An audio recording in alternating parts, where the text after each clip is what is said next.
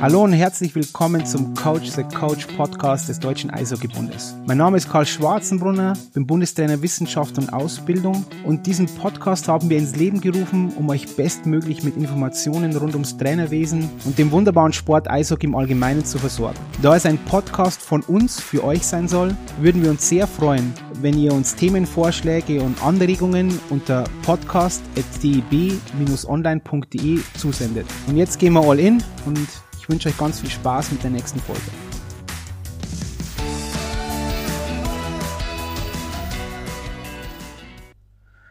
So, hallo und herzlich willkommen zu einer neuen Folge des DEB Podcasts Coach the Coach. Heute mit Ronja Jenicke. Hi Ronja. Hallo. Hi. Hallo. Ronja, wo bist du denn gerade? Ich bin im Füssen, im wunderschönen Bundesleistungszentrum in Füssen. Was machst du da, Ronja? Einfach so? Bist du einfach mal in Füssen? Es ist einfach so wundervoll hier. Ähm, ja, ich äh, war die letzte, hatte die, das Vergnügen, die letzten fünf Tage am ähm, ersten Modul des Trainer B-Scheins teilnehmen zu können mhm. und werde dann heute den perfekten Übergang schaffen ähm, ins Feld sozusagen und mit den U16-Mädels äh, mich auf den Europapokal in Ungarn vorbereiten. Okay, also volles Programm. Ronja Jenige, geborene Richter. Muss man das eigentlich immer sagen? Ist das wichtig? Geborene Richter? Nee, ist okay. Ich weiß, ich weiß, wie meine, mein Geburtsname ist, mein Familienname. ist wahrscheinlich nur wegen der, wegen der ähm, Nationalmannschaftsvita. Weil, wenn ich das richtig, korrigiere mir jetzt, okay? Ich, ich hau jetzt mal ein paar so Statistiken raus für dich. Bist du bereit? Ich bin bereit. Du warst sechsmal deutsche Meisterin mit Planek, korrekt? Korrekt. Und 145 oder 146 Länderspiele, das weiß ich jetzt gar nicht mehr genau. Oh, das muss ich sagen, ich habe dann bei 140 aufgehört zu zählen. Wow, okay. Also aber irgendwo um den Dreh rum, oder? Sind wir? Irgendwo um den Dreh, genau. genau. Die ganz knapp an der 150er Ehrennadel vorbeigeschraubt. Warum? Warum? Ja, warum, ähm, warum hast du die 150 dann nicht geknackt, Ronja? Geh mal gleich mal so rein. ähm, weil ich ähm, 2017 ähm, nach der sehr erfolgreichen Frauen-WM in Plymouth, wo wir den vierten Platz belegt haben, ähm, mich aus dem internationalen Eishockey-Geschäft zurückgezogen habe und ähm, mich ein bisschen mehr auf ähm, ja meine familiäre Situation ähm, ja, bezogen habe. Ich bin dann in dem Jahr drauf auch das erste Mal Mutter geworden und ähm, habe somit einen wunderbaren Abschluss von der internationalen Bühne gefunden. Und das, der Punkt, also du warst nicht verletzt, dann war eben Schwangerschaft etc. War dann der, hattest du mit dem Gedanken gespielt, wieder anzufangen nach dem ersten Kind? War das ein Thema? Ähm, also ich muss sagen, in erster Linie nicht, nee. Ich habe äh, tatsächlich, habe ich mir gedacht, gut, also international, ähm, weil das doch ein sehr, sehr ähm, großer Aufwand ist, den man dann fährt ähm, und äh, ist jetzt auch kein Geheimnis, aber mein Mann ist ja auch relativ beschäftigt im Winter, ähm, der ja selber Eishockey spielt. Habe ich mir vorher schon gedacht, dass es etwas kompliziert werden könnte, das irgendwie mit dann also Familie und Sport äh, mit zwei sporttreibenden Elternteilen sozusagen zu verbinden und ähm, habe dann für mich auch irgendwie einen Weg gefunden, dass es ganz, dass es so in Ordnung wäre oder ist. Das heißt natürlich nicht, dass es in den Fingern nicht gekribbelt hat. Also mal ganz davon ab, ja natürlich. Und das erste Mal, als ich die Schlittschuhe dann nach der Schwangerschaft wieder anhatte, muss ich sagen, äh, es ist mir doch etwas schwer gefallen und es gibt sehr viele Dinge, die man dann auch vermisst, ähm, was einem vorher vielleicht gar nicht so klar gewesen ist. Aber Jetzt habe ich einen sehr schönen Wiedereinstieg gefunden auf der anderen Seite der Bande. Als Trainerin. Heute ist ja ein, bunter Blumenstrauß, den ich mit dir besprechen möchte. Nicht nur Karriere etc. von dir als Spielerin und so weiter, sondern eben auch als Trainerin, dann wie das Leben danach ist und so weiter. Mm. Ich möchte ein bisschen tiefer noch eingehen in dieses Leben danach. Du hast ja gesagt, okay, schwanger, erstes Kind und du hast gesagt, nach dem kribbelt's wieder ein bisschen wissen, so aufzuhören. Mal, mal ernsthaft, mal wissen so, einfach aufzuhören. Weil das ähm, bespreche ich ja oft da mit, mit, mit anderen Spielern und so weiter. Und für manche ist es ganz leicht, für manche e extrem schwer. Und wie war es dann für dich? Natürlich, vielleicht hat das Kind geholfen, schätze ich mal. Definitiv, definitiv. Also es ist auch nach wie vor was, ähm, was ich immer, wo ich immer mit einem kleinen Lächeln zurückblicke, wenn ich auf meine, in Anführungsstrichen, auch gerade internationale Karriere gucke. Ähm, dass es für mich ein sehr großer Punkt ist, dass halt eben, das sind natürlich auch alles Dinge, dass es sehr schnell geklappt hat eben mit der Schwangerschaft, ähm, dass wir, dass ich auch eine sehr schöne Schwangerschaft hatte, ähm, dass es einfach ein schöner Zeitpunkt gewesen ist, ähm, aufzuhören. Auch sicherlich so ein bisschen mit, wir haben damals ähm, leider die ähm, Olympia-Qualifikation in Japan nicht geschafft. Ähm, das heißt, wir haben uns ja leider nicht qualifiziert. Das heißt, es war für mich aber auch klar, dass ich halt nicht noch einen olympischen Zyklus weiterspielen möchte international. Einfach ja, aus verschiedenen Gründen. Ich sag mal, also wirklich die Familienplanung stand dann doch, ich war ähm, Ende 20, ähm, stand dann doch einfach irgendwie so ein bisschen im Vordergrund. Und ähm, ich wollte auch irgendwie so ein bisschen vielleicht ähm, auch meinem Mann das so ein bisschen gönnen, in Anführungsstrichen, Vater sein zu können in der Zeit, wo wir uns sicher waren, dass er auf jeden Fall noch Eishockey spielen wird und vielleicht auch ein bisschen mehr ähm, Zeit zu Hause verbringen kann, als wenn man jetzt einen 9-to-5-Job hat. Okay. Dann gehen wir nochmal einen Schritt zurück. Während deiner Karriere im Profitum im Frauen-Eishockey ist ja nicht verbreitet, nennen wir es mal so, bis an den nicht existent in Deutschland, außer man zählt Spielerinnen, die bei der Bundeswehr sind, zum Profitum, aber faktisch gibt es nicht. Du warst ja auch nicht bei der Bundeswehr, korrekt? Also du warst nie Sportsoldatin? Nein. Genau, ähm, was hast du nebenbei gemacht? Also man spielt jetzt, man ist ein paar Mal Meisterin, man spielt professionell Eishockey irgendwo, ist aber dann doch nicht Profitum, also man hat Wochenende Spiele. Wie war dein Werdegang? War das dann mit, mit, mit Universitätsstudium, war dir das wichtig? Ist das einfach passiert oder hast du das ganz gezielt geplant? Ähm, ich komme ursprünglich aus Hamburg und habe in Hamburg gespielt, habe da auch mein Abitur gemacht und ähm, habe dann den Kontakt ähm, zum ja, ESC Planek, also ich sag mal die die Frauen-Bundesliga ist ja doch sehr überschaubar ähm, und habe den Kontakt zum ESC Planek gehabt. Ähm, der Trainer Michi Lehmann damals, der hat mich ähm, dann halt eben mal angesprochen und hat gefragt, ob ich nicht Interesse hätte, eben ähm, vielleicht nach dem Abitur mich ein bisschen umzuorientieren und eher Richtung Süden zu wandern. Ähm, Jetzt ist es auch kein Geheimnis, dass es mir hier äh, im Süden doch sehr, sehr gut gefällt von Deutschland. Und ähm, ich habe dann ein Sportwissenschaftsstudium in München an der ähm, TU angefangen, habe in Planegg gespielt, habe auch in München im Olympischen Dorf dann damals gewohnt. Ähm, über den OSP kam das zustande und ja, war natürlich dann auch sehr praktisch, weil ähm, wir im Frauenbereich ähm, zu dem Zeitpunkt waren die Fördermaßnahmen noch relativ gering. Das heißt, ähm, du hattest einen sehr, sehr hohen Kostenaufwand, wenn du in der Nationalmannschaft gespielt hast und halt unter anderem einmal im Monat nach Füssen halt eben runterfahren musstest. Mhm. Und das ist jetzt natürlich dann, wie gesagt, ein bisschen günstiger, wenn man von München fährt, als wenn man jedes Mal von Hamburg anreist. Das, das ist richtig. Und und das Studium, warum Sportwissenschaften? War das, weil es einfach naheliegend war oder warum?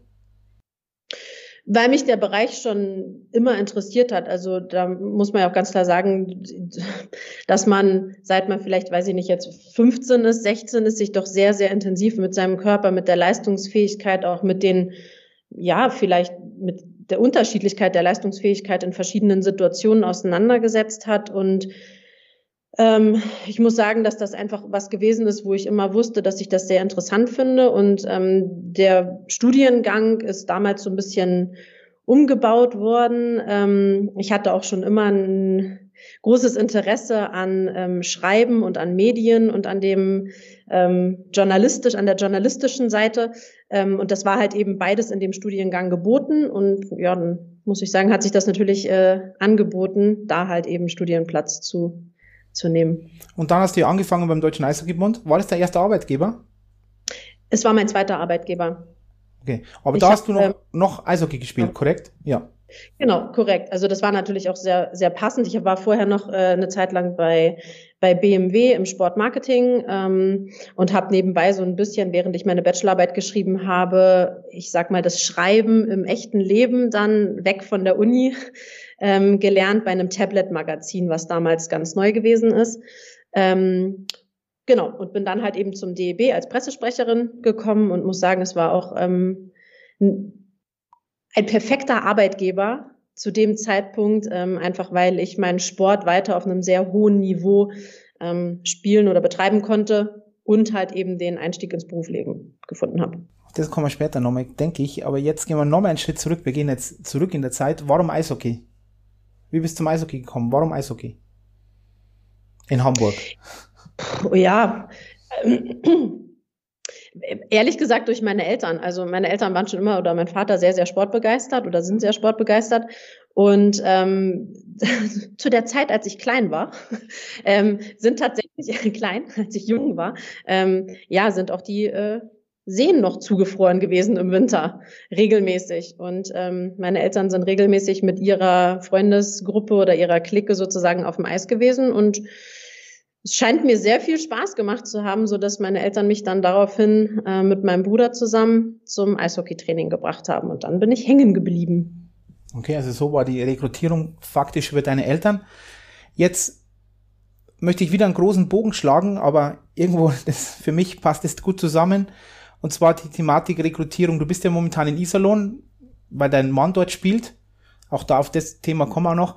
Der, der spielt dort und da warst du, hast du auch die Laufschule gemacht Korrekt, Ronja? Ja. Und erzähl mal ein bisschen, wie du Rekrutierung siehst. Und zwar nicht nur bei Frauen und bei Jungs, sondern vielleicht als Gesamtbild oder wir können, können auch gezielt auf, auf Mädchen eingehen und auf Jungs. Und wir werden da jetzt keine Lösung finden, wir beide, aber ich möchte ein bisschen philosophieren mit dir. Wie kann man besser rekrutieren in Deutschland? Oder wo denkst du, könnte man, haben wir noch Potenzial nach oben?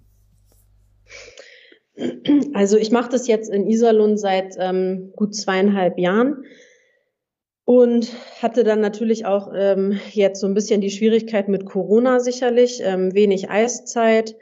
Ähm, ja, ich sag mal auch viele Kinder, die von ihren Eltern eben, ja, ob der Pandemielage jetzt nicht in die Eishalle gebracht wurden. Ähm, ich muss sagen, was was sehr, sehr auffällig in Iserlohn ist und was sehr gut funktioniert und wo ich auch der Meinung bin, dass jeder Verein, der hauptamtlich angestellte Trainer ähm, hat, dass sie sich diese Option überlegen sollten, ist halt eben mit regionalen Kindergärten und ersten Klassen zusammenzuarbeiten. Ähm, einfach weil man ein ganz großes Feld an Kindern dann schon mal zumindest zeitweise mal bei sich auf dem Eis betreut hat. Das heißt, ähm, wir haben ein gewisses Repertoire an Schlittschuhen, an Schlittschuhgrößen und an Helmen ähm, vorhanden, haben eine Kooperation sozusagen mit dem, mit dem ansässigen Busbetrieb, der auch eben die Schulbusse fährt. Und ähm, ich glaube, dass das eine ganz tolle Möglichkeit ist, wenn man dann in die Kindergärten reingeht und ähm, in die Schulen, in die ersten Klassen integriert, in den Sportunterricht zum Beispiel reingeht und ähm, sich darum bemüht, diese Kinder halt eben in die Eis, in die Eishalle zu bringen den organisatorischen Punkt, den hat man dann schon mal so ein bisschen abgehakt, indem man halt auch sagt, okay, wir können euch einen Bus stellen, der bringt euch zur Halle, der fährt euch danach wieder sozusagen zurück. Also das ist eine ganz, ganz tolle Möglichkeit und das wird auch wahnsinnig gut angenommen in Iserlohn und Umgebung, ähm, so dass wirklich die Schulen auch äh, schon im Sommer anrufen und versuchen, sich möglichst schnell Plätze sozusagen zu organisieren. Ähm, wir gehen dann geleitet mit hauptamtlich angestellten Trainern vormittags eben mit den Kindern aufs Eis und von denen bleiben auch wirklich viele hängen, die dann im Anschluss an diesen Schulsport ähm, oder an diese Kindergarten, ähm, Vorschul Vorschulkinder, ähm, die dann halt eben auch an unserer Laufschule, also wir geben dann am Ende immer Informationen zur Laufschule raus und da kommen auch wirklich eine sehr große Anzahl von den Kindern kommt dann auch zu uns zur Laufschule. Muss man deiner Meinung nach Mädchen und Jungs anders ansprechen, also unterschiedlich ansprechen? Oder ist es in dem Alter vollkommen egal? Weil da, da habe ich immer das Gefühl, dass Vereine auch irgendwie Angst haben, dass man Mädchen anders ansprechen muss. Ist es so in dem Alter, wenn die vier Jahre alt sind? Nein, also ich aus meiner Sicht auf gar keinen Fall. Nein die Problematik, sage ich mal, was, weil ich das jetzt auch selber erlebt habe und weil das auch nach wie vor etwas ist, was ich jetzt auch mit den U16-Mädels relativ oft höre und ähm, was natürlich ein Thema ist, was immer wieder aufkommt, aber das ist erst im späteren Alter. Also das ist eher alles Richtung Pubertät, wo dann äh, Jungs in, aus Frauensicht unangenehm werden können. Ähm, ja, das äh, ist dann natürlich eine andere Problematik, aber die hast du im unteren Bereich auf gar keinen Fall. Also da würde ich sage ich auch immer wieder jedem Verein, ähm, da sehe ich auch das Thema Girls Days in Anführungsstrichen etwas anders vielleicht. ich sehe das gar nicht so nötig. Also ein Girls Day ist ja das wirklich dann ausschließlich mal ein, ein Kids Day sozusagen, also ein, eine Rekrutierungsmaßnahme nur für Mädchen angeboten wird. Jetzt habe ich auch zwei Mädels zu Hause sitzen, die auch beide mit mir in die Eishalle kommen. Also ja. beide Töchter sind mit mir in der Laufschule mit dabei und ich muss sagen, ich würde da einfach wirklich von Grund auf das nicht trennen, weil auch weiter gesehen, wenn die Mädchen dabei bleiben und die spielen weiter Eishockey, dann werden sie auch im höheren Bereich erst ab 16 Jahren in der Frauenbundesliga mitspielen können. Das heißt, alles, was dazwischen liegt, müssen sie in Anführungsstrichen sowieso in einem Jungsverein machen, weil wir keine reinen Mädchenmannschaften haben. Dann, was sind denn Herausforderungen aus deiner Sicht im Frauenbereich? Wo, die hast du jetzt ein bisschen schon angesprochen, die Anschlussverwendung, nenne ich es mal so, weil die Problematik, die sich vielleicht ergibt, kann dann ein Mädchen bei der U17 Division 1, Division 2 mitspielen, kann es bei der U20 noch mitspielen bei den Jungs, weil dürfen tut es ja, also das ist ja vollkommen äh, reglementiert, das ist ja auch, weil mich manche Vereine dann auch, die dürfen das gar nicht, aber das ist natürlich vollkommen falsch, die dürfen das schon. Hm, die Frage ist, können sie es oder wollen die Trainer es oder der Verein? Und die Herausforderungen, die du angesprochen hast mit unterschiedlichen Kabinen und so weiter, auch das finde ich, aus meiner Warte bin ich jetzt gespannt, wie du das siehst, oft ein bisschen so vorgeschoben, weil da gibt's ja Lösungen. Das ist ja jetzt nicht so, dass das unmöglich ist. Und da braucht man auch nicht ein extra Gebäude bauen für, für Mädchen oder Frauen. Also das kann man schon auch takten etc. Hm. Wo, wo, wo sind aus deiner Warte Herausforderungen? In deiner Vita, da gab's da Brüche? Ja, äh, ganz klar. Also das sind auch Sachen, ich äh, glaube, das ist natürlich es bestätigt ja, dass es möglich ist, weil wir eben auch Mädchen im deutschen Eishockey haben, die auch erfolgreich ähm, im oberen, sage ich jetzt mal, ähm, jungen Nachwuchs oder im oberen Nachwuchs irgendwo mitgespielt haben. Ganz klar muss man an der Stelle sagen, ähm, dass es natürlich einfach geschlechterbedingt natürlich auch eine andere Entwicklung gibt. Ähm, Mädchen sind im, im jüngeren Alter meistens äh, etwas in der, in der körperlichen Entwicklung auch etwas voraus was ihnen dann sicherlich hilft. Ähm, aber sobald, ich sage mal, die Jungs sich angleichen, das passiert ja meistens so im U15, U17-Bereich, da musst du dann als Mädchen schon eine sehr große, nicht nur physische, sondern auch psychische Durch, durch, Durchschlagskraft haben ähm, oder ein Durchhaltevermögen halt eben haben, dass du da bestehen kannst. Weil ähm, ich glaube, dass, dass es zum einen eben diese physische Komponente ist, dass du einfach sagst, okay, die Jungs sind jetzt alle noch einen halben Kopf größer wieder geworden. Dann stoßen die so ein bisschen natürlich auch auf dem Eis äh, ihre Hörner aneinander ab und es wird doch sehr, sehr körperbetont. Ähm, was aber nicht heißt, dass man in dem Alter nicht mehr mitspielen kann. Du musst halt einfach nur wirklich dich auf all deinen physischen Leveln oder in deinem Leistungsstand wirklich auf einem, oder du musst einen sehr hohen Leistungsstand mitbringen, gerade um halt eben, wie du jetzt angesprochen hast, ähm, in der U17 mitzuspielen. U20 muss ich ganz ehrlich sagen, da muss das Mädchen in dem Fall wirklich schon sehr, sehr weit entwickelt sein, ähm, weil da kommen wir dann auch nochmal in andere hormonelle Veränderungen, die der Körper durchmacht und gerade auch Leistungsfähigkeit aus, aus meiner Sicht, ähm, die die Mädchen dann teilweise noch nicht leisten können. Und dann gibt's natürlich auch noch, Entschuldigung, möchtest du?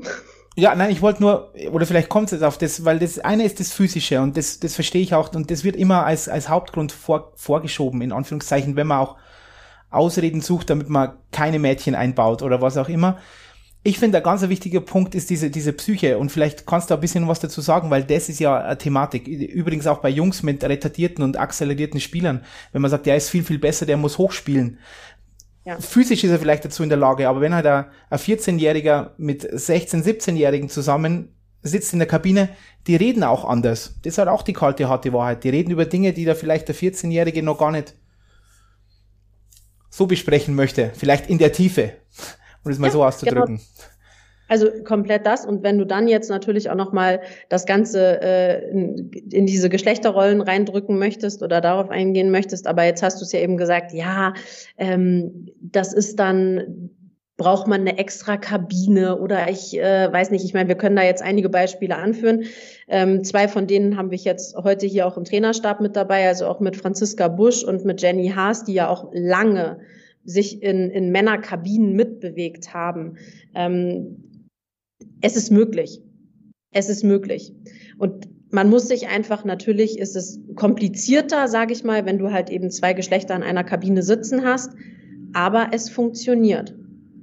Das heißt dann halt aber natürlich auch, dass man von beiden Seiten da ein Stück weit drauf eingehen muss. Und ähm, da sprechen wir jetzt darüber, ähm, sich seinen Schwitzanzug dann halt eben separat anzuziehen. Halt eben für diese zweieinhalb Minuten die Kabine zu verlassen ähm, oder auch wenn es nach dem Spiel Richtung Duschen geht. Das war bei uns auch immer ein Riesenthema. Ähm, ich glaube einfach, dass es überthematisiert wird, ganz aus dem ganz einfachen Grund, dass wenn klare Regeln da sind, dass es da keine Frage, also kein, kein Platz für Fragen gibt. Das ist einfach, ich, ich habe immer eine Möglichkeit gefunden, egal ob es jetzt ein Heim- oder ein Auswärtsspiel war, ob ich in der Schiedsrichterkabine duschen konnte oder ob halt einfach ich mich beeilt habe und alle anderen halt eben dann diese zweieinhalb Minuten warten mussten, bis ich soweit bin. Und ich glaube, das ist halt auch ganz wichtig, dass, ähm, dass das auch vom Verein aus dann wirklich so kommuniziert wird, dass das halt in den Mannschaften, dass die Trainer da auch ein Stück weit natürlich die Verantwortung haben, aber einfach sagen, hey, passt auf, wir sind eine Mannschaft und jeder, der hier sitzt, egal welches Geschlecht ähm, das da vorherrscht, aber hm. wir werden als Mannschaft jetzt hier eine Lösung finden. Und da hat sich halt dann auch jeder dran zu halten. Wie gesagt, das ist bis zu einem gewissen Alter. Bei den Torhütern ist es ja nochmal was anderes. Also gerade die muss man da ein bisschen ausklammern. Die können auch im oberen Seniorenbereich ähm, bei den Männern noch mitspielen. Weil bei denen natürlich diese physische Komponente zumindest ein bisschen eingeschränkt ist ich denke auch, dass man da rausstreichen muss, dass es eigentlich mehr Lösungen als Probleme gibt, um das mal sozusagen, oder nennen wir es mal gar nicht Probleme, sondern mehr Lösungen als Herausforderungen. Wenn mir die Sprache mächtig ist, dann müssen wir natürlich auch schauen, dass wir nicht von Problemen lösen, äh, reden. Hm, Ronja, jetzt U16 Nationalmannschaft. Jetzt gehen wir noch mal ein bisschen auf Frauen, also vielleicht bleiben wir da doch ein bisschen. Als du 15, 14 Jahre alt warst, warst du anders ausgebildet als jetzt? Als jetzt die Spielerinnen es sind? Hat sich da was entwickelt oder ist es einfach gleich geblieben oder waren wir schon immer auf einem guten Niveau in dem Bereich oder wo? Wie sieht das aus? Haben die jetzt andere Hände? Können die anders Schlittschuh laufen oder oder nicht? oder ist alles gleich? Oder nicht?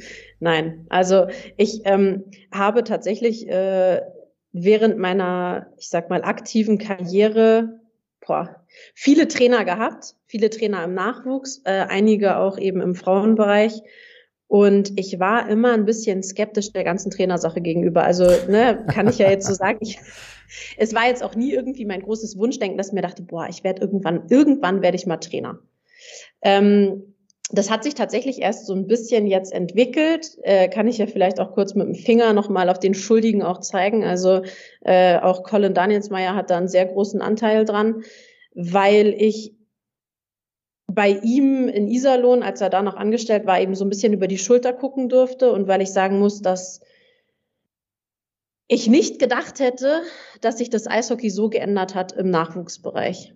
Ähm, jetzt ist er vielleicht sicherlich auch ein Paradebeispiel dafür, aber ich muss sagen, es hat sich ganz, ganz, ganz viel getan. Nicht nur auf der Ebene von den Möglichkeiten, die wir jetzt haben über Trainings, also trainingswissenschaftlich. Das heißt, all diese ganzen Werte und Parameter, die untersucht werden können und ja auch untersucht werden, oder sei es ähm, Videoanalysen. Das sind Dinge, und jetzt habe ich im Frauenbereich ja wirklich sehr, sehr hoch gespielt, die bei uns viel zu selten in meinen Augen eingesetzt wurden. Ähm, Techniktraining überhaupt gar nicht vorhanden. Also weder im Nachwuchs noch im Frauenbereich war Techniktraining in irgendeiner Art und Weise vorhanden. Es waren in Anführungsstrichen immer die gleichen Übungen. Es waren irgendwie immer die gleichen Denkansätze. Also dieses Spektrum an Möglichkeiten hat sich in den letzten Jahren da wirklich einfach sicherlich auch durch die Medienwelt oder einfach über die, das, dass es ein bisschen leichter zu verbreiten ist. Mhm. Ähm, aber es hat sich wirklich nochmal wahnsinnig geändert. Und jetzt, jetzt bist du auf der anderen Seite über die C-Trainer-Ausbildung, B-Trainer-Ausbildung jetzt, dann äh, im Nachwuchsnationalmannschaften dabei, dann Laufschule und so weiter. Wirst du dabei bleiben, Ronja, eigentlich? Wirst du, ist Trainerin jetzt dein Ding so? Ja, ihr habt das so ein bisschen zu meinem Ding gemacht irgendwie. Ich finde es einfach total spannend. Ich meine, ich glaube, dass ganz viele Spieler aus ihrer aktiven Karriere rausgehen und ja dann doch irgendwann so ein bisschen ähm, das vielleicht auch das Bedürfnis haben, ein bisschen was zurückzugeben. Ähm, und auch ich habe dieses Bedürfnis, etwas zurückzugeben. Ich habe ähm, das am Anfang mit der Laufschule natürlich auch gemacht, ähm, weil es ein schöner Einstieg gewesen ist, weil ich äh, ein gutes, ich sage jetzt mal, eine gute Verbindung zu kleinen Kindern ähm, herstellen konnte. Jetzt merke ich mittlerweile, dass je mehr ich lerne auf dieser, in, auf dieser Trainerebene, dass es mir natürlich auch sehr viel Spaß macht, mich so ein bisschen an das Niveau heranzutasten, wo ich vielleicht selber früher mal gespielt habe. Also auch so ein bisschen eher ähm, zu, zu den ja, größeren oder zu dem Seniorenalter mich hinzubewegen. Und ich muss sagen, das macht mir einfach total viel Spaß. Ähm, ja, natürlich auch einfach ob der Möglichkeiten, die es heutzutage gibt und dass man sich da selber auch noch mal so ein bisschen ähm, wieder herausfordern kann und so ein bisschen gucken kann, okay, was ist denn eigentlich möglich und ja, ich, also ich muss sagen, ich finde es einfach sehr, sehr spannend und ich würde gerne mich noch ein bisschen in diesem Umfeld bewegen. Dann die letzte Frage zu der Thematik, wenn wir schon über Trainerinnen sprechen. Auch wieder Trainerausbildung, du hast jetzt viel gesehen oder schon einiges gehört. Du bist bei Mannschaften, gibt es einen Bereich, möchtest du, würdest du gerne eine Spezialistin sein? Oder, also sagen wir, du bist jetzt, ich bin die, die beste Videoanalystin auf der, auf Welt, ja? Oder geh mehr in diesen Technikbereich? Oder ist es das Gesamte auch eine Mannschaft zu führen? Ist es deins? Hast du schon ein Gefühl dafür?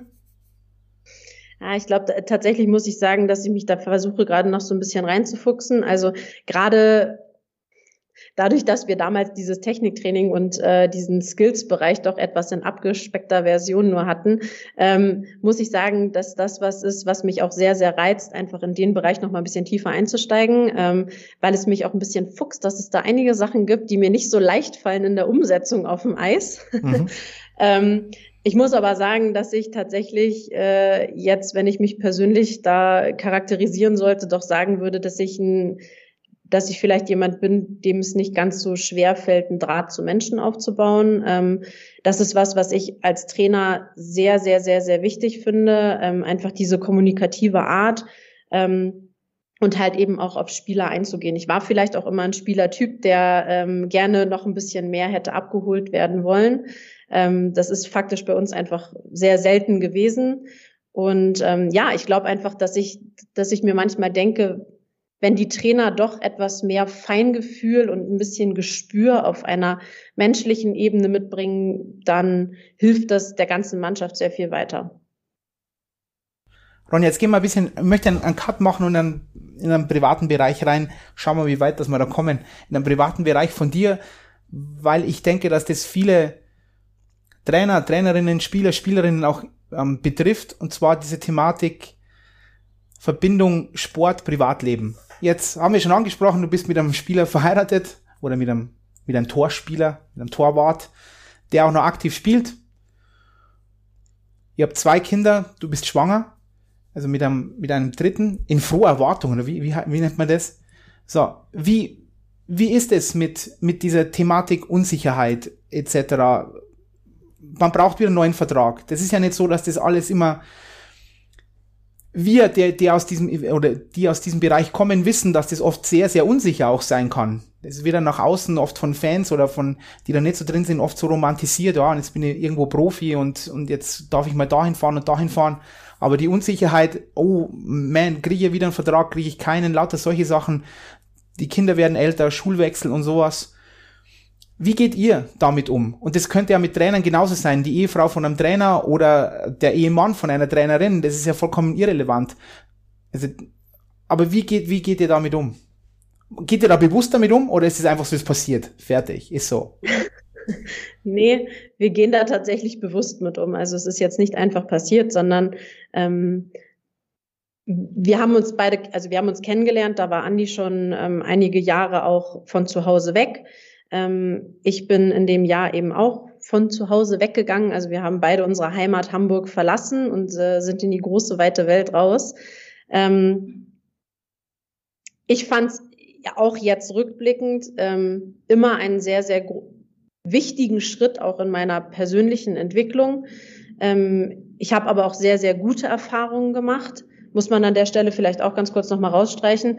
Ähm, mit allen Stationen, wo wir oder wo ich auch gewesen bin, ist es immer sehr, sehr gut gewesen unterm Strich, ähm, sowohl bei mir, als ich noch alleine gewohnt habe, als auch jetzt eben mit, mit meinem Ehemann zusammen.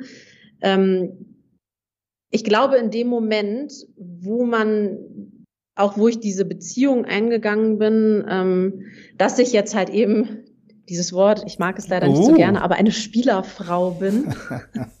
ja. ähm, ja, musste oder habe ich mir vorher sehr intensiv natürlich auch Gedanken darüber gemacht, was das für eine Bedeutung hat. Und ich glaube, ähm, dass, dass das vielen nicht bewusst ist. Ähm, das ist vielleicht auch das, was du gesagt hast, so ein bisschen dieses Romantisieren ähm, von, ja, die leben ihren Traum.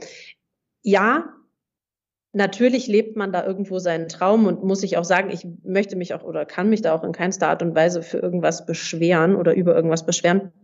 Aber es sind doch sehr, sehr große Opfer, die man bringt. Ähm, wir haben nie Oma und Opa um die Ecke.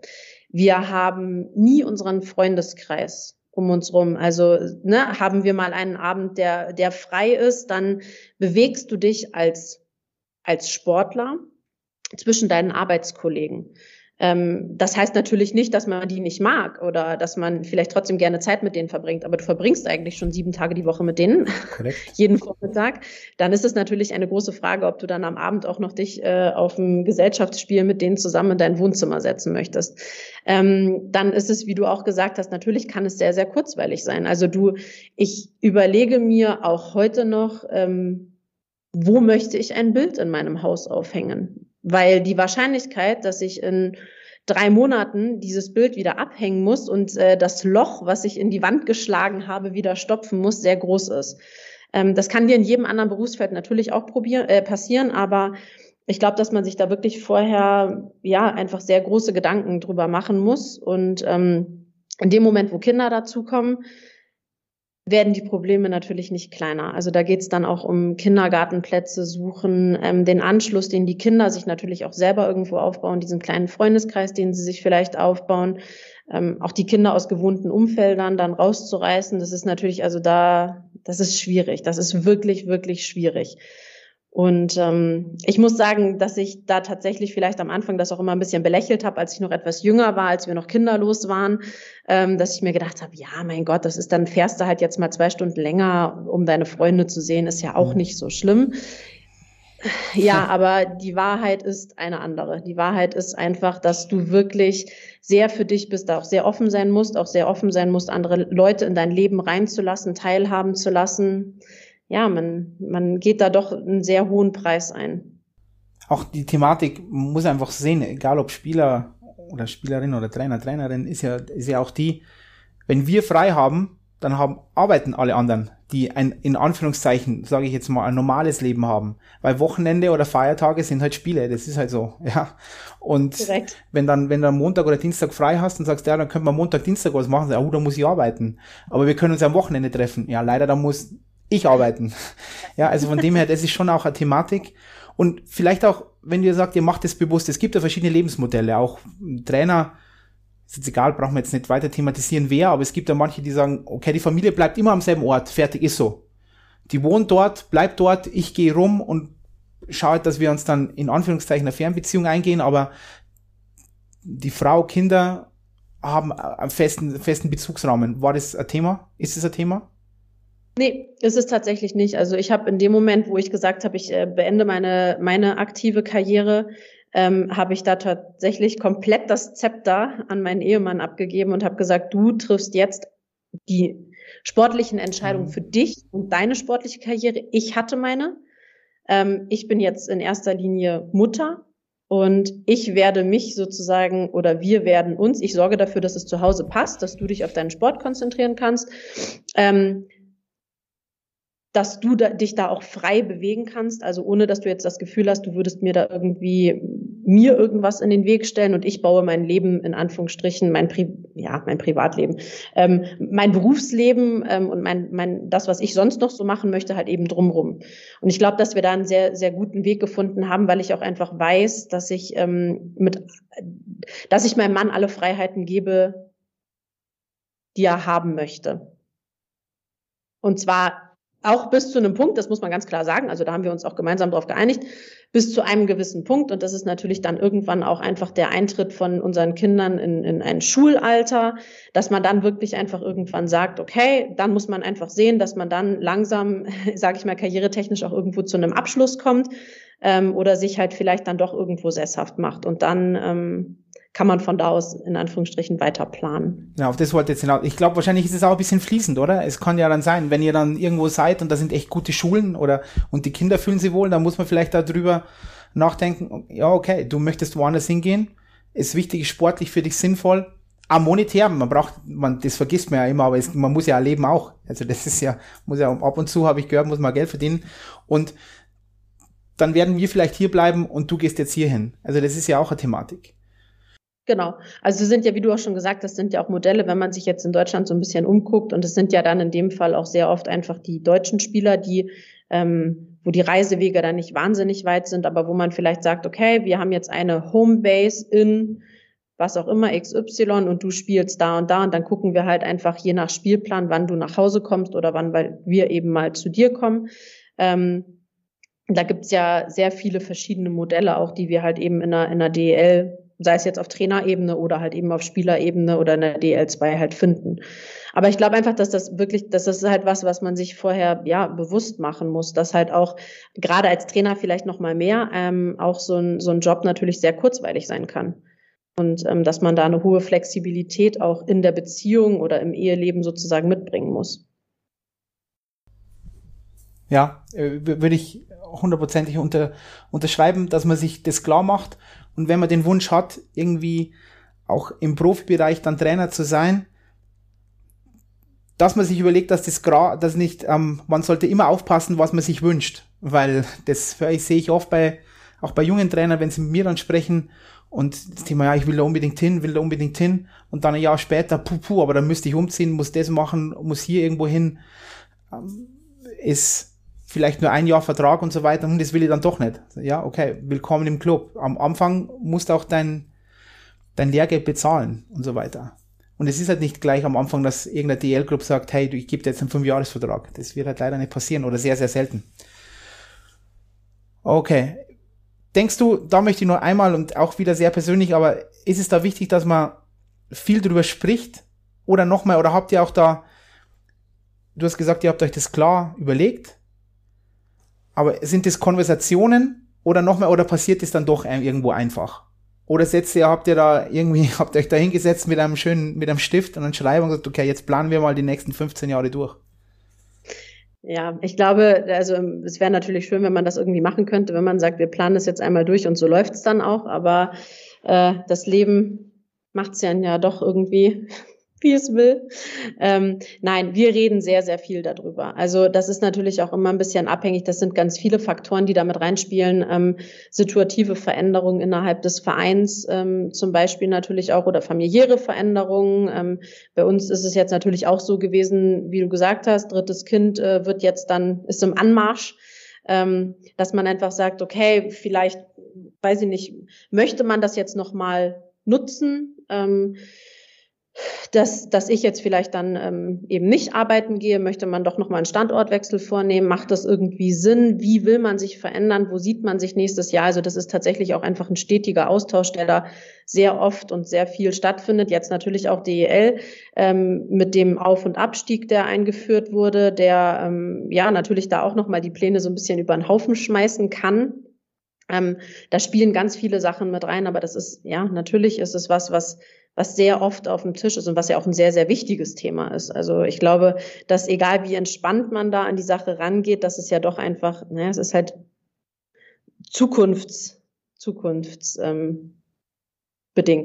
Also die Nachricht nach außen, die ich auch immer wieder, denkt drüber nach, passt auf, was ihr euch wünscht. Aber wenn ihr es euch wünscht, dann müsst ihr auch immer euch klar sein, dass es Abstriche gibt im Leben und dass wo Licht ist, auch immer ein bisschen Schatten ist. Ist auch, auch so. Und jetzt würde ich wieder einen harten Cut machen und im jungen Leben der, der Ronja in diesen Ep Episodenroman in die nächste Episode eintauchen und zwar diese Thema, dieses Thema Sportkommentatorin bei Magenta. Wie bist du da dazu gekommen, Ronja? Weil du, du kommentierst ja nicht nur Frauen oder nicht nur Männer, sondern beide Spiele, also be beide Geschlechter kommentierst du, Ronja? Ja, ähm, ich habe äh, ja das Glück gehabt, dass ich ähm, die Olympia-Qualifikation in Füssen, ähm, die von Magenta eben live übertragen wurde, ähm, mit dem Christoph Fetzer zusammen kommentieren durfte. Und habe daraufhin dann von ähm, Max Weitel, der bei Magenta die, die Einteilung oder das, das Ressort Eishockey sozusagen leitet, ähm, den Anruf bekommen habe, noch auf meiner Rückfahrt von Füssen, ähm, ob ich mir vorstellen könnte, halt eben auch ähm, ja in der DL mit mit zu kommentieren oder als Expertin sozusagen ähm, in diesem Expertenteam mit dabei zu sein ist natürlich eine, muss ich auch sagen, sehr, sehr große Ehre. Ich habe mich natürlich sehr geehrt gefühlt, weil auch das etwas ist, wo ich mich eigentlich früher selber niemals gesehen hätte. Ähm, aber es macht mir natürlich sehr viel Spaß, das erstmal vorweg. Und ich finde es ähm, auch sehr schön, dass da, jetzt haben wir ja mit äh, Julia Zorn, die das bei Sky halt eben für ähm, im Bereich der NHL macht, oder auch ähm, eine Anna Reich, die das ähm, jetzt auch für die Frauen bei Magenta diese, dass diese Expertise, die wir mitbringen, dass die doch auch irgendwo jetzt ein Stück weit, sage ich mal, gewertschätzt und angenommen.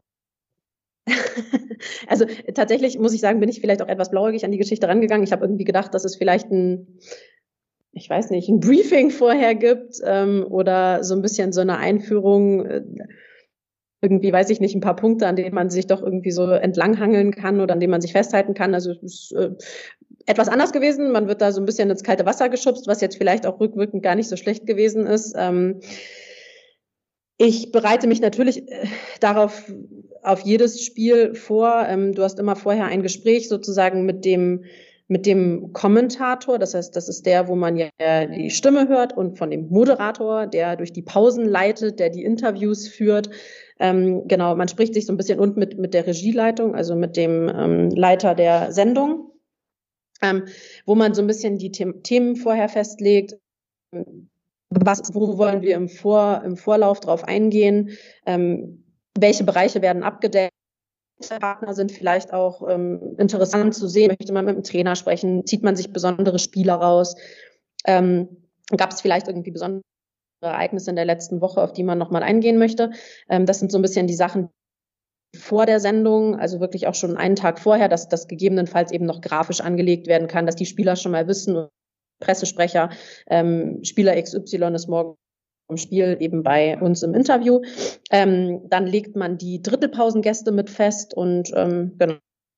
Und dann hat man so den groben Einstieg in diese Sendung. Und ähm, ich sitze dann zu Hause, gucke mir das natürlich auch alles nochmal an, ähm, schaue mir meistens nochmal die Spiele von, von den Mannschaften eben aus der Woche oder von dem Wochenende davor eben an, ähm, gucke so und spreche natürlich auch sehr viel zu Hause mit meinem Ehemann, der die meisten aus der DEL dann natürlich auch kennt, oder wenn es jetzt um Frauennationalmannschaft geht, dass ich da noch mal so ein bisschen auch ähm, bei den Mädels natürlich, wo ich noch Kontakt habe oder die da noch ein bisschen tiefer drinne stecken, ein bisschen nachhöre. Ähm, einfach, dass man sich sein, sein Hintergrundwissen noch mal so ein bisschen auf den neuesten Stand Ja, und dann äh, fahren wir zum Spiel, haben vorher ein Treffen, ähm, bevor die Sendung losgeht und dann ist man eigentlich auch schon fast live. Wo seid ihr denn eigentlich bei Magenta? Also wo trefft ihr euch da? Ist das in München? Genau, das ist äh, Plaza Media, ist die um, ähm, es wird, das wird über Plaza Media umgesetzt und das ist ähm, in Ismaning in der Münchner Straße draußen, also da in dem Mediapark mit ähm, Sport 1 ist in dem Gebäude mit drinne. Ähm, The Zone ist nebenan, ich glaube Pro7 Max ist noch mit da, also das ist alles ein großes Gebäude. Und jetzt bist du im Spiel, jetzt läuft das Ding, ja, du kommentierst, bist voll im, in der Zone, ja, und wie detailliert bist du dann wirklich, Ronja? Weil über diese Thematik haben wir schon mal gesprochen. Nimmst du dich dann auch zurück in dein, mit bezüglich Eishockey-Termini und dann mal einfach auch auf technische Fertigkeiten eingehen, dass man sagt, ja, die obere Hand war da jetzt schwierig, oder jetzt wäre es wirklich gut gewesen, wenn, wenn der Droppass anders gespielt worden wäre, etc. Oder da hätte jetzt der Stretcher anders, XYZ anders machen müssen. Wie, wie gehst du ran an die Sache? Wie detailliert bist du und dann wie oberflächlich bleibt man ja dann doch? Ähm, also ich muss sagen, dass mich, dass das tatsächlich auch die schwierigste Herausforderung äh, darstellt während eines Spiels, weil ich glaube, dass wenn man als Experte jetzt eben da sitzt, dann darf man nicht verkennen, dass die Leute, die vorm Fernseher sitzen, und Mama ist jetzt nicht böse, aber äh, dass ich immer versuche, das jemandem erklären, der auf dem Wissensstand zum Beispiel von eben meiner Mutter ist oder von jemandem, der halt vielleicht eben diese Eishockey-Spezifikation gerade hinsichtlich ähm, von Erkennen von Taktiken und von Techniken oder von technischen Fertigkeiten, ähm, dass man da natürlich ein bisschen in einer abgespeckten Version das Ganze das Ganze erzählen sollte. Und dann, das ist auch ein Lernprozess, den, den ich auch immer noch durchlaufe, aber dann versucht man natürlich auch für sich so ein bisschen rauszufiltern, macht es Sinn, sehen die Leute auf dem Fernseher diese Situation lange genug, dass wenn ich jetzt anfange darüber zu sprechen, zum Beispiel eine Überzahlaufstellung oder, ähm, oder ein Vorcheck, dass ich halt sage, okay, wenn ich jetzt auf das System eingehe und ich versuche das zu erklären, reicht mir die Zeit aus, dass jeder, der vorm Fernseher sitzt, mir folgen kann und immer noch das Bild hat, ohne dass das jetzt vorher abgespeichert hat.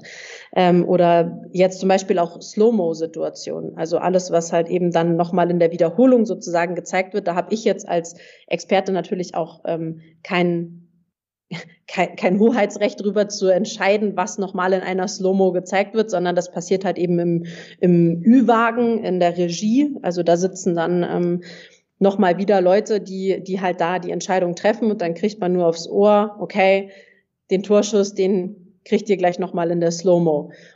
Dann kann ich natürlich gucken, okay, ist da vielleicht eine Situation gewesen, die ich jetzt eben technisch gleich nochmal schnell rausstellen möchte ähm, ja, das ist dann natürlich immer so ein bisschen, also da ist tatsächlich eine sehr große Schwierigkeit und das fällt mir auch nach wie vor sehr, sehr schwierig, äh, sehr, sehr schwer. Aber das wäre ein Thema, und in der Drittelpause könnte man da detaillierter drauf eingehen, oder? Weil da, da hast du ja dann irgendwo Mitspracherecht, was gezeigt wird, korrekt? An Szene. Korrekt.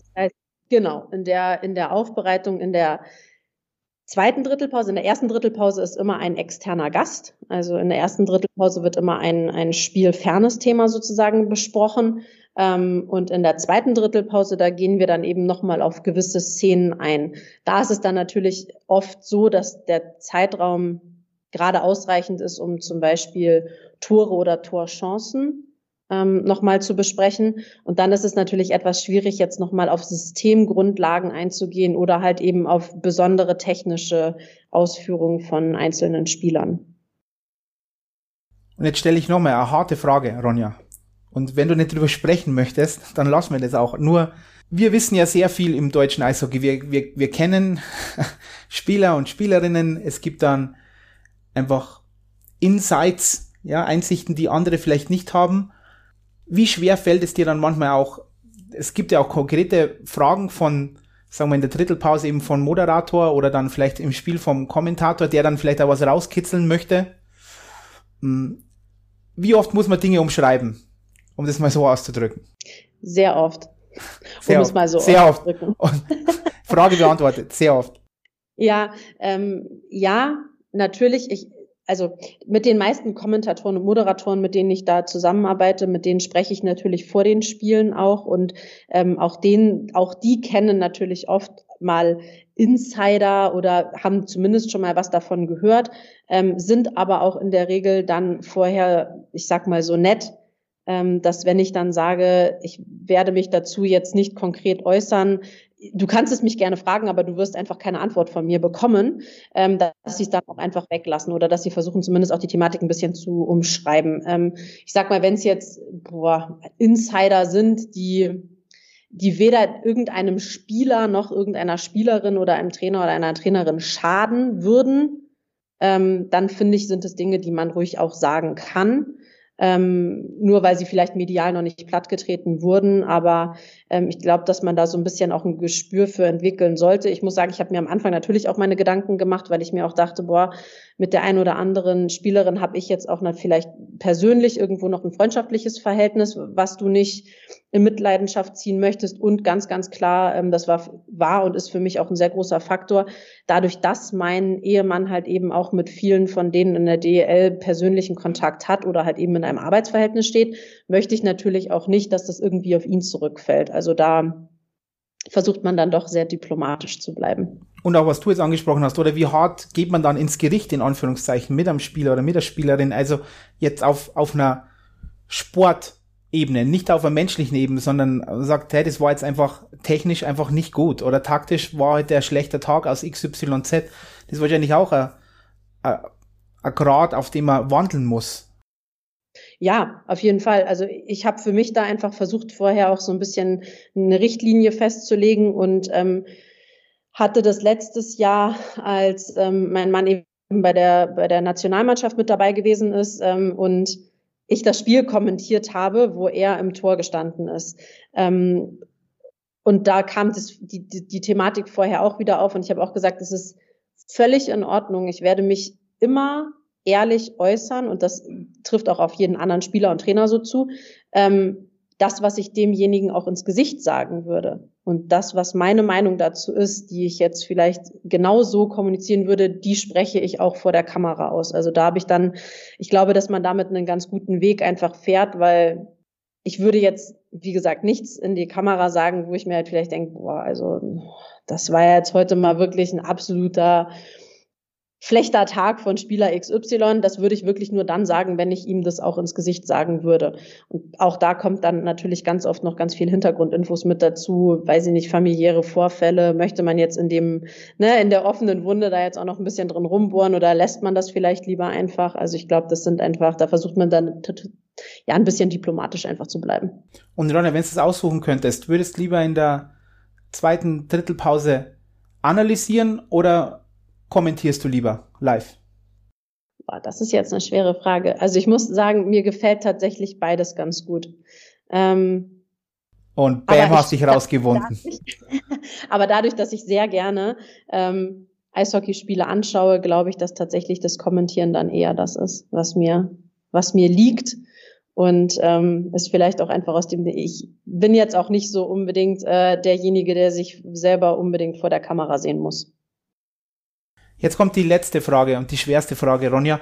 Aber ich habe ja schon angesprochen, äh, Episodenroman. Ronja, wir haben jetzt beleuchtet, du Spielerin, ehemalige Spielerin, Nationalspielerin, Laufschule-Trainerin, dann auch schon wieder im Nationalbereich U16. Du machst Trainerausbildung, du analysierst, du kommentierst, du äh, siehst es aus der, aus der Sicht des, des Spielers, mit dem du verheiratet bist. Ich habe jetzt bewusst nicht Spielerfrau gesagt, jetzt habe ich es aber wieder gesagt. Ähm, das war jetzt schwer für mich. Ähm, deswegen kommt die Frage Zukunft des Eishockeys. Du kannst es entweder auf Frauen-Eishockey oder auf generell Eishockey. Wo denkst du, geht die Reise hin? Was hat sie verändert? Was wird sich noch verändern in den nächsten fünf bis zehn Jahren? Siehst du da irgendeinen Trend? Oder sagst du, pff, kann man nicht sagen, ist ja auch schwer. Natürlich, wir haben keine Glaskugel, aber vielleicht gibt es irgendwas, wo du, wo, du, wo du der Meinung bist, dass sich irgendwas ändern wird. Das ist jetzt natürlich eine sehr groß gestellte Frage. Ähm, Korrekt. Ja, ich ähm, vielleicht ich würde es gerne zumindest dahingehend ein bisschen unterteilen. Ich glaube, dass das, dass das zumindest den Einblick, den ich bekommen habe, dass im Profigeschäft, ähm, in, in dem Profibereich ähm, im Eishockey, gerade in Deutschland, dass sich da auf,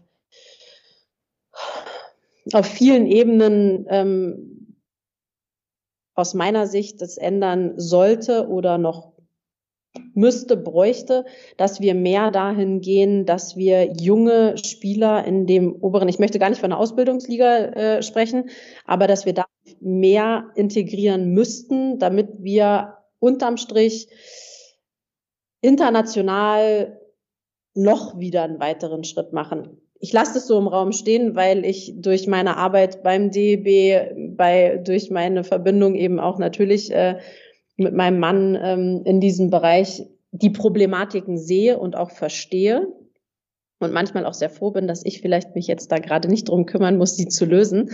Aber ähm, ich denke, dass ein sehr großer und guter Ansatz ist, dass wenn wir im, im unteren oder im Nachwuchsbereich, gerade alles, was sich dann Richtung leistungsorientiert hinbewegt, dass wir da einfach wirklich gucken über die Trainer, und das ist auch etwas, was ich früher nicht so gesehen habe, aber über eine gute Ausbildung ähm, von guten Trainern und guten Menschen an der Stelle ähm, wirklich ganz viel bewegen können. Also sei es taktisch, sei es vor allem auch technisch, weil ich glaube, dass wir mit der kleinen Auswahl an Spielern, die wir in Deutschland zur Verfügung haben und Spielerinnen, ähm, viel intensiver und viel zielführender noch arbeiten können oder könnten, ähm, wenn wir unseren Horizont noch ein bisschen mehr erweitern. Ähm, wenn wir einfach wirklich gucken, dass wir, du sagst das immer ganz schön, aber out of the box denken, dass wir wirklich einfach auch mal andere Ansätze dass wir uns öffnen und dass wir wegkommen von den alten, festgefahrenen Linien, auf denen wir uns viele Jahre jetzt bewegt haben, dass jeder sich da nochmal so ein bisschen im Trainerwesen hinterfragt und auch jeder Spieler, und da muss ich mich auch ganz klar mit reinnehmen, das habe ich früher auch nicht so gut gekonnt, aber dass man sich öffnet und dass man einfach sagt, für die neuen Ideen, ähm, auch wenn sie jetzt kurzfristig keine, keinen Erfolg zeigen, dass es langfristig definitiv Erfolg, erfolgreich sein kann. Da können wir jetzt verschiedenste Ansätze nehmen, aber ich glaube, ähm, dass es wirklich was ist, wenn wir schauen, dass wir unseren, unseren Geist, unsere äh, Leistungsfähigkeit, dass wir uns einfach allem öffnen und so viel Input wie möglich mitnehmen, als Spieler, als Trainer, als Funktionäre, ähm, dass das ja, dass das ein sehr großer Schritt ist, dass uns das auch gerade dann international nochmal weiterhelfen wird nicht hinzuzufügen. Ronja, danke, danke für die Zeit. Bleib unbesiegbar. Viel, viel Freude mit der U16 und wir hören und sehen uns. Danke.